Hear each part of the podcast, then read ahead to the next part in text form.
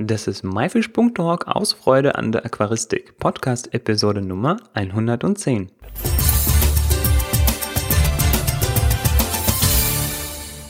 Hallo und herzlich willkommen. Mein Name ist Juris Jutjajews und schön, dass du heute wieder dabei bist. Vorweg, wir haben eine kleine Planänderung diese Woche. Und zwar kommt nicht wie angekündigt das Interview mit Daniel Metzer, sondern das Interview mit Daniel Rindt zum Thema Wasserwerte schnell, einfach und präzise messen. Das ursprünglich geplante Interview mit Daniel Metzer kommt dann über oder über übernächste Woche. So, und jetzt viel Spaß mit Daniel Rindt und dem Thema Wasserwerte schnell, einfach und präzise messen.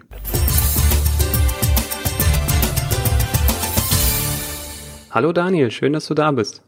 Hallo Juri. Äh, Daniel, das heutige Thema ist heute ähm, Wasserwerte schnell, einfach und präzise messen. Aber warum ist es überhaupt wichtig, seine Wasserwerte zu kennen? Bei den Wasserwerten kennen ist es ja ähnlich wie beim Menschen, der keine schlechte Luft atmen möchte. Es geht um das Tier, die artgerechte Haltung. Daher ist es natürlich wichtig, die Wasserwerte zu kennen, um den Fisch primär in seinem Element gut zu halten, dass er sich zeigen kann wie in seinem natürlichen Umgebung. Für Züchter ist möglicherweise das auch von Relevanz, um Nachzuchten zu ziehen oder um einfach die Einfahrphase vom Aquarium festzustellen, um dann gefahrlos die Bewohner einsetzen zu können. Mhm. Und äh, welche Messmethoden gibt es eigentlich überhaupt?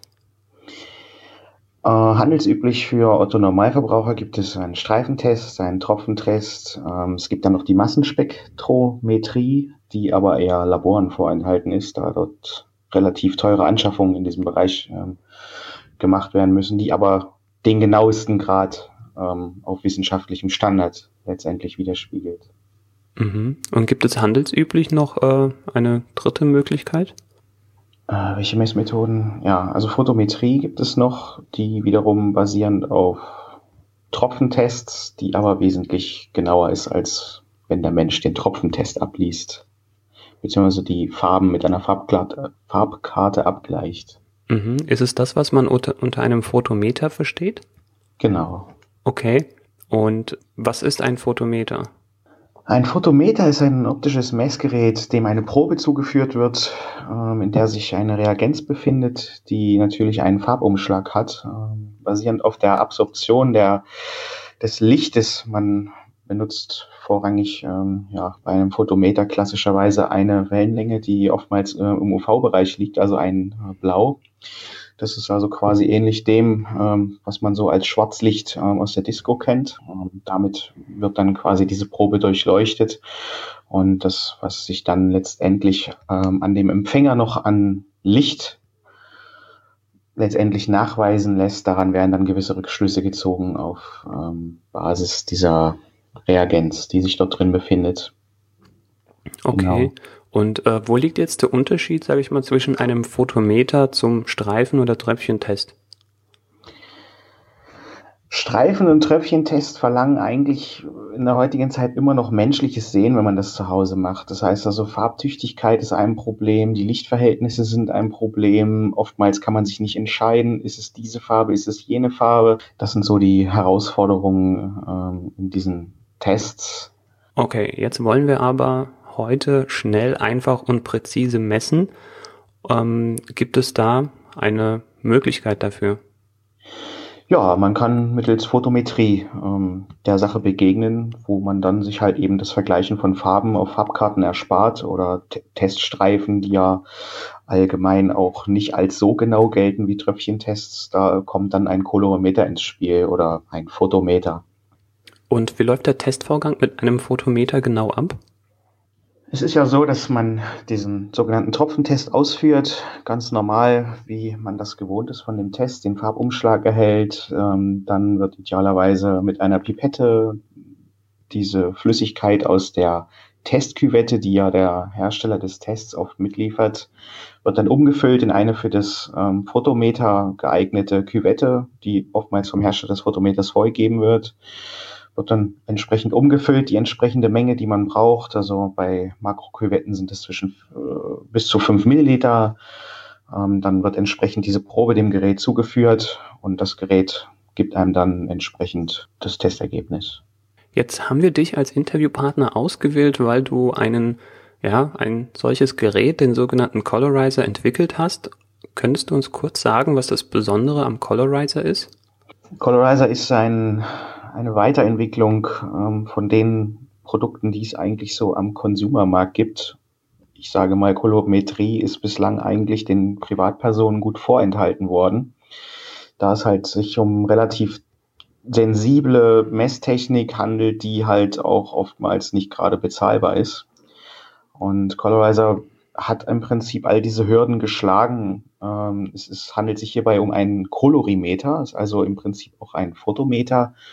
Nur arbeitet das, arbeitet Colorizer mit ähm, drei verschiedenen Lichtfrequenzen und aufgrund dieser drei verschiedenen Lichtfrequenzen ist natürlich dass der Einsatzbereich grenzenlos. Man kann also damit Trübungen messen, um, um zum Beispiel Bakterienmarker für E. coli festzustellen. Man könnte damit quasi feststellen, ob im Aquarium mal wieder ein Wasserwechsel anfällt oder ob ähm, sich halt mit dem Wasser Extremwerte gerade darstellen. Ähm, ja, das, wie gesagt, die Anwendungsfälle sind schier unmöglich oder grenzenlos. Und ja, und ähm, ich denke mal, normale Wasserwerte, also äh, die jetzt in Aquaristik üblich sind, lassen sich äh, damit sicherlich auch testen. Äh, welche Werte wären das zum Beispiel? Ja, also alle gängigen Tests ähm, werden demnächst unterstützt von dem Gerät. Ähm, genannt sei da mal Calcium, Magnesium für unsere Meerwasserexperten. Chlor ist ja auch ganz, ähm, ganz wichtig zu wissen. Bei vielen kommt ja noch chlorhaltiges Wasser aus der Leitung. Ähm, für Garnelenhalter zum Beispiel der Kupferanteil. Viele, viele Tröpfchentests können zum Beispiel ähm, nur sagen, dass halt eben einfach zu viel Chlor da ist. Äh, Chlor sage ich Kupfer. Ähm, Kupfer ist ja für Garnelen sehr gefährlich. Ähm, man kann dort also viel genauere, ähm, ja, viel genauere Informationen geben, da man halt eben hier einfach viel besser die Farben ähm, erkennt.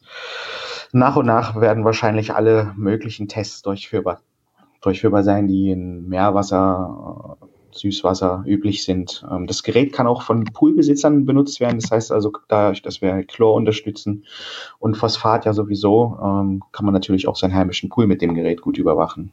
Mhm. Also ich möchte nochmal ganz kurz äh, danach haken bei den üblichen Wasserwerten. Also gerade für Aquaristik-Einsteiger sind ja zum Beispiel Werte wie Ammonium, Nitrit, Nitrat, also diese äh, ne, den benannten, genannten äh, mhm. Nitrit-Peak ne, in der Einfahrphase, um den zu überwachen äh, genau. Phosphat, Eisenwert, ne, wenn man Pflanzenaquarium düngen möchte, pH-Wert, genau.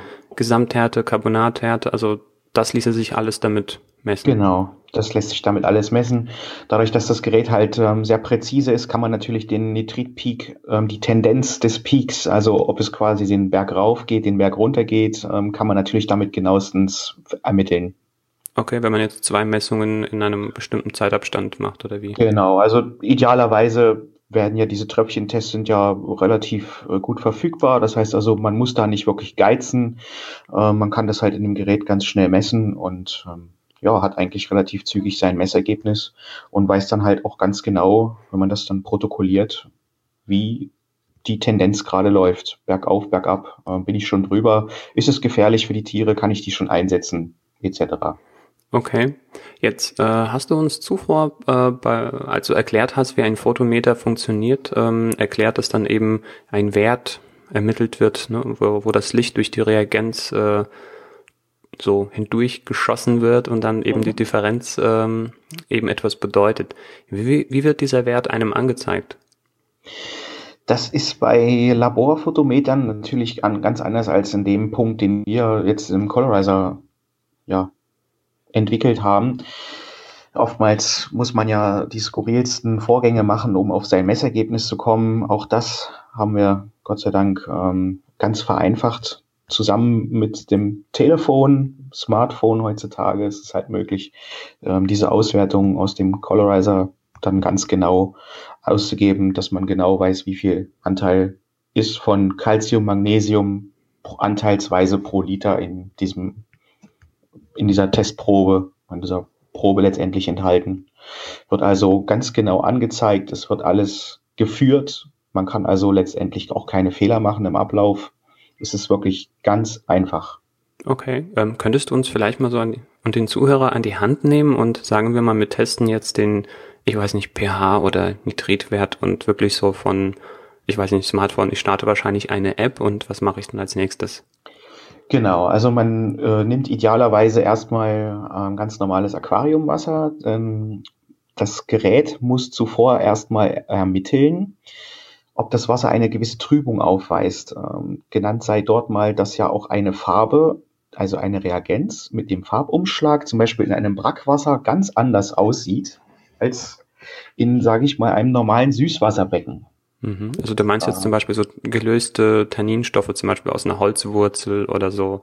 Ähm, genau, Huminstoffe. Ne, so Huminstoffe, ähm, genau. Da, genau, das, das sind da auch so eine ähm, Indikatoren. Das wird also zuvor gemessen Dazu kommt natürlich auch, dass die Küvette, die man in dem Gerät einschiebt, auch nicht alle gleich sind. Das heißt also, es gibt hier ähm, auch produktionsprozessspezifische Unterschiede mit der Lichtdämpfung und Lichtführung. Ähm, Lichtstreuung sei da auch genannt. Alles das wird im Vorfeld ähm, einmal eingemessen mit dem normalen Aquariumwasser. Danach wird das Aquariumwasser wieder aus dem Gerät entfernt, aus der Küvette ausgespült. Dann macht man ganz gewöhnlich seinen Farbtest, also Tröpfchentest, der dann in dem Farbumschlag resultiert. Ähm, du hast eingangs gesagt, wir wollen mal einen Nitrattest skizzieren. Nitrat sind ja ähm, von mehreren Herstellern auch mit verschiedenen äh, Komponenten, oftmals mit drei Komponenten. Den macht man also ganz normal, so wie es der Hersteller empfiehlt oder vorschreibt. Dann kommt es zu dem Farbumschlag, dann nimmt man die mitgelieferte Pipette, ähm, füllt von der oftmals 20 Milliliter Küvette des Herstellers in die Colorizer-spezifische Küvette 4 Milliliter um, verstöpselt das Ganze, führt es dem Gerät zu, verschließt das Gerät den Deckel und dann wird entsprechend die Messung gemacht und auf dem Telefon nach wenigen Sekunden angezeigt. Ganz easy und einfach. Okay, ähm, ich muss jetzt nochmal an zwei Stellen nachfragen. Und zwar, äh, muss ich vorher im Gerät auswählen, dass ich Nitrat messe? Ähm, am Gerät direkt selber nicht. Das, ähm, dafür in, in der App meinte ich. Ja, die App okay, meinte ich. Dann habe ich das falsch verstanden. Es ist tatsächlich so, dass die App, das Telefon, das Smartphone der zentrale Punkt ist von allem. Wie gesagt, es soll den Benutzer ja den Prozess vereinfachen. Ähm, vielleicht gibt es auch testspezifisch in Zukunft Assistenten, die entsprechend die Sache führen. Das ist gut möglich. Und die App letztendlich zeigt und zeigt den Messwert konkret an. Man wählt exakt den Test aus, den man gerade macht. Phosphat, Calcium, Magnesium, was es alles an äh, Indikatoren gibt, wählt man zuvor aus und dann geht's los. So, und du hattest vorher erwähnt, dass ähm, es verschiedene Tröpfchentests gibt, zum Teil mit zwei oder drei Komponenten. Heißt das, ich kann jeden x-beliebigen Test nehmen, den ich zu Hause habe und kann den Colorizer dazu verwenden, das Ergebnis für mich exakt zu ermitteln? Technisch betrachtet ist das korrekt. Ähm, über kurz oder lang ähm, werden die unterschiedlichsten Tests auch verschiedener bzw. gängiger Hersteller unterstützt. Wir sind zu Anfang jetzt mit einem Hersteller gestartet, wo wir tatsächlich auch erstmal selbst gucken müssen, ob das Gerät ähm, in der Produktion, in der Serienproduktion, in der weiteren Nutzung, in der Alterung entsprechend ähm, das auch tut, wo wir jetzt in den letzten zwei Jahren der Entwicklung äh, wissen, dass es das tut, dass wir den Test von dem besagten Hersteller einfach kennen. Wir haben das unter ständiger Kontrolle. Wir haben ähm, einen Ansprechpartner mit dem Ganzen. Daniel, gibt es noch andere besondere Funktionen von der App? Ja, ähm, geplant sind, dass eine Historie aufgezeichnet wird von allen Messungen, was natürlich Sinn macht, ähm, die dann auch entsprechend gespeichert wird. Inwieweit wir das persistieren, wissen wir noch nicht. Ob es auf dem Gerät verbleibt oder ob wir das zentral irgendwo speichern, wissen wir jetzt noch nicht. Letzten Endes ist alles noch in der Entwicklung und wir würden uns natürlich dann auch freuen, wenn wir von unseren Nutzern, Kunden, Interessenten, Technologiebegeisterten dann entsprechend auch Rückmeldungen bekommen zu dem Ganzen, um das entsprechend auch für diese Anwender zuzuschneiden, dass sie damit zufrieden und glücklich sind. Daniel, du hast vorher anmerken lassen, dass, ähm, dass das Gerät sich noch in der Entwicklung befindet. Äh, wie ist denn aktuelle Stand? Ist es denn schon äh, verfügbar oder? Verfügbar ist es Im Grunde ja, ist es verfügbar. Ähm, es gibt einige Prototypen, die gefertigt sind, die umfangreichen Tests gerade unterzogen werden, Anwendungstests. Wie gesagt, es geht ja auch noch um diverse Ringsrum-Entwicklungen. Es ist ja nicht nur die Elektronik, die, die dazu reinspielt. Es geht auch um Gehäuse, Software. Das muss alles erstmal in eine gewisse Harmonie gebracht werden in den nächsten Tagen und dann kann man das Ganze auch auf ähm, die ersten Tester ähm, loslassen oder unsere sogenannten Early Birds, die dann dieses Gerät ausprobieren können. Ähm, was meinst du mit Early Birds? Ähm, ist es über eine bestimmte Plattform vorerst verfügbar oder wie kann man das verstehen? Genau, wir machen also gerade ein sogenanntes äh, Crowdfunding. Darüber kann man dieses Gerät quasi erwerben. Mit der sogenannten Vorfinanzierung wird es quasi uns ermöglicht, dieses Gerät in einer Fabrik in höheren Stückzahlen zu produzieren, natürlich dann auch wiederum zu geringeren Kosten, die sich dann letztendlich auch wieder in dem Endkundenergebnis niederschlagen, denn das ist halt preisentscheidend, das Ganze.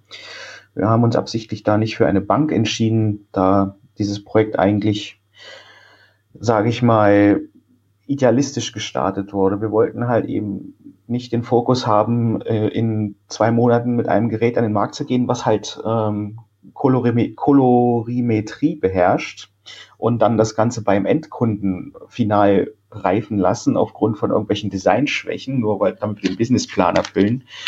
Sondern wir haben das Ganze halt ideologisch angegangen und ähm, haben uns tatsächlich mit dem Ganzen beschäftigt und wahrscheinlich auch mehr als eigentlich ein kaufmännisch getriebenes Unternehmen hätte zugelassen. Und das ist natürlich eine gewisse Ideologie und Herangehensweise, die einen sehr guten Reifegrad von dem Produkt letztendlich darstellt. Und ich war eigentlich der Meinung, dass Crowdfunding einfach auch dazu passt, denn Crowdfunding bedeutet, jeder, der dort teilnimmt, ist auch ein Teil von diesem Produkt. Das heißt also, er gibt mit seinem Geld und seiner Begeisterung für dieses Produkt eigentlich genau diesen positiven Effekt, dass das Ganze halt eben realisiert werden kann. Und ich finde einfach, das ist, das sind zwei Teile, die einfach gut zusammenpassen. Dazu kommt natürlich auch, dass diese Personen, die das mitgestalten, nicht nur mit ihrem Geld, ähm, letztendlich auch ihre Ideen mitbringen und diese Ideen kann man natürlich dann auch gemeinsam weiterentwickeln, insofern das natürlich auch möglich ist. Es gibt ja auch skurrile Ideen, aber es gibt auch viele gute Ratschläge, Wünsche, ähm, Sachen, die wir vielleicht gar nicht gesehen haben vorab. Es gibt immer ganz viele Problematiken, dass sich Leute hinsetzen, konzeptionieren, nachdenken und letzten Endes merkt man, okay, in der Version 2 haben wir über 60 Prozent weggeschmissen, weil das Funktionen sind, die eigentlich kein Mensch brauchte. Und so fangen wir hier ganz minimalistisch mit einem Gerät an und bauen nach und nach auf und verbessern das Ganze komplett zusammen mit dem Endbenutzer. Also Endbenutzer in Form von Menschen wie du und ich, keine Großinvestoren, die das hier ganze geschäftsmäßig treiben, äh, kein schlechter Support, wo es halt wirklich nur darum geht, irgendwelches Geld einzufahren, ähm, Gewinne zu machen. Das, das ist hier halt eigentlich gänzlich nicht. Ja, ich fasse das nochmal ganz, ganz kurz zusammen. Also der Begriff Crowdfunding äh, bedeutet, eine Gruppe finanziert ein Projekt. Und äh, genau das macht, machst du, Daniel, äh, mit deinem Gerät Colorizer. Das heißt, ähm, du bietest quasi deine Idee äh, dem Markt an und der Markt, das sind jetzt die interessierten Käufer, also die äh, Hobbyisten, die Aquarianer äh, oder die Teichbesitzer draußen, die sagen, hey, das finde ich toll. Äh, die stellen quasi den äh, ja einen Geldbetrag zur Verfügung, damit du die Erstproduktion bewerkstelligen kannst. Und äh, während dieser Zeit hältst du natürlich dann die Leute auf dem Laufenden und informierst über den Prozess und ermöglicht auch, sage ich mal, dass die äh, dir ein Feedback geben und dass du vielleicht dieses Feedback in die Entwicklung des Gerätes einfließen lässt. Genau, das ist richtig. Ähm, der Unterstützer, wie es so heißt in diesem Kontext dieser Kampagne, ist im Prinzip live im Geschehen dabei. Ähm, es werden viele Updates kommen mit Fotos, Videos, Erklärungen, was es Neues gibt, was wir gerade machen, wo wir stehen. Das wird alles in den nächsten Tagen entsprechend dort veröffentlicht. Ähm, so weiß also jeder aktuell, es geht weiter, das Ganze läuft und ja. Ja, Daniel, wir kommen jetzt langsam auch zum Schluss des Interviews. Äh, verrätst du unserem Zuhörer auch, wenn er mehr über den Colorizer erfahren möchte oder wenn er die Kampagne äh, und dich und dein Vorhaben unterstützen möchte, wo findet er diese Informationen? In erster Linie Anlaufstelle ist Facebook. Dort sind alle Links enthalten, die auf die Indiegogo-Kampagne führen. Dort gibt es dann nochmal ganz detaillierte Informationen. Ähm, Wie heißt die Facebook-Seite? Facebook die Facebook-Seite ist ganz normal, Colorizer. Einfach in der Suche von Facebook eingeben, findet man sofort. Den Link packen wir nochmal in die Episodenbeschreibung. Genau. Wie gesagt, Informationen, wie es funktioniert, was ich auch, was ich ja auch schon erklärt hatte, ist dort auch nochmal ein Erklärungsvideo abgebildet, was ähm, skizziert, wie das Ganze funktioniert. In den nächsten Tagen werden wir auch ein Video von einem Prototypen zeigen, wo der Test nochmal live durchgeführt wird auf dem äh, Schreibtisch. Ähm, ja. Okay. Und wo kann man dich persönlich am besten erreichen? Am besten natürlich per äh, Facebook-Nachricht oder über die Kampagne. Ähm, Fragestellungen sind natürlich öffentlich immer sehr schön, da sie auch andere lesen können und ihre Fragen dann nicht nochmal stellen müssen. So können wir natürlich dann auch äh, unsere Zeit maximal verwenden für die Weiterentwicklung. Ähm, zu guter Letzt kann man natürlich auch noch per Telefon anrufen. Okay. Daniel, vielen Dank für das spannende Interview. Ich wünsche dir viel, viel Erfolg äh, mit deinem Colorizer. Dankeschön. Ich danke dir, Daniel. Mach's gut. Ciao, ciao. Tschüss.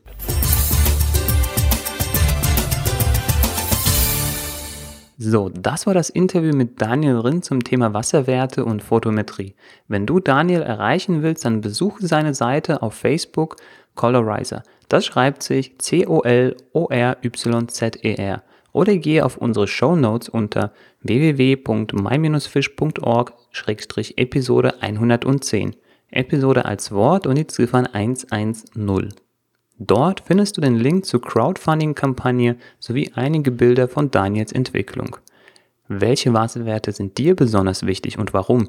Schreibe es uns in die Kommentare. Wir sind gespannt auf deine Meinung.